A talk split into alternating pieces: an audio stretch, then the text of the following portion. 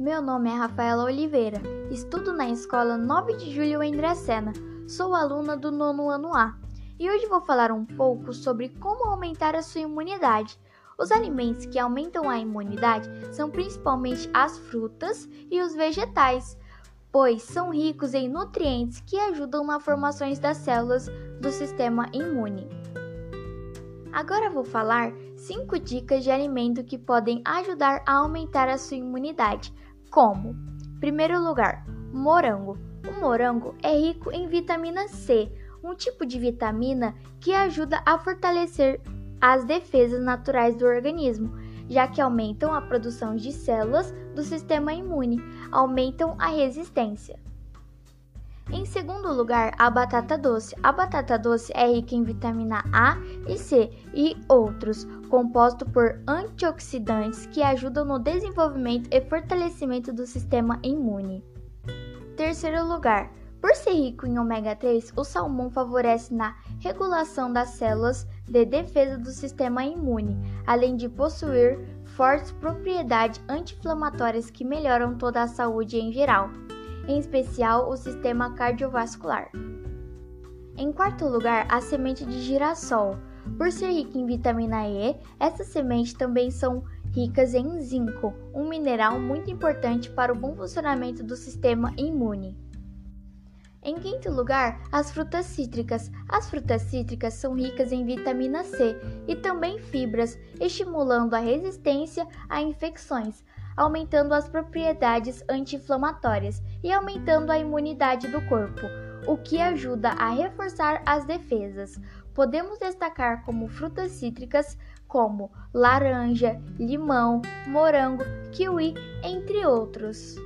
E assim dou por encerrado meu podcast. Espero que tenha gostado. Muito obrigado.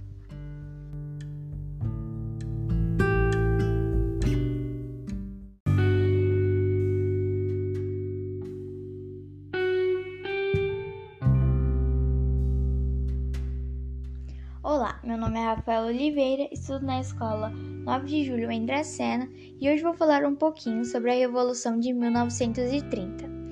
O que foi? A Revolução 1930 é considerado um acontecimento da história do período republicano brasileiro, que pôs fim à chamada República Velha. Mais do que isso, foi o acontecimento que também deu fim às articulações políticas entre as olarquias regionais do Brasil, que sobrepunham seus interesses particulares aos interesses do Estado e da nação como um todo. O principal protagonismo da Revolução de 1930 foi Getúlio Vargas, então presidente, nome que se dava aos governadores na época do estado do Rio Grande do Sul. Qual foi a causa da Revolução de 1930? Foi uma revolta armada organizada pelas olarquias de Minas Gerais, Rio Grande do Sul e Paraíba contra o governo Vicente. Essa revolta armada aconteceu por insatisfação das três olarquias, citadas com o domínio excessivo dos paulistas sobre a política. Quais as suas principais características? A Revolução de 1930 foi um golpe de Estado que depôs o presidente Washington Luiz no dia 24 de outubro de 1930.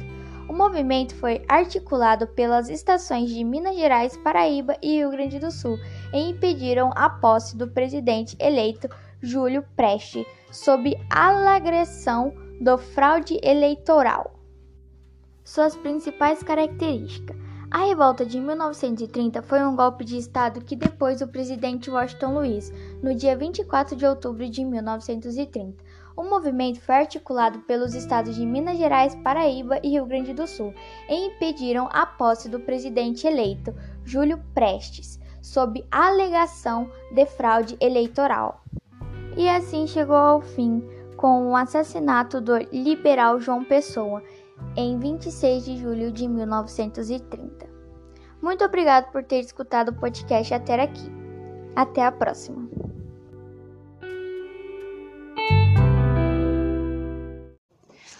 Oi, tudo bem? Meu nome é Amanda Oliveira, sou da Escola 9 de Julho da de Dracena, da terceira série A, e hoje eu vou fazer uma entrevista com a Rafaela, no qual o tema é tecnologia.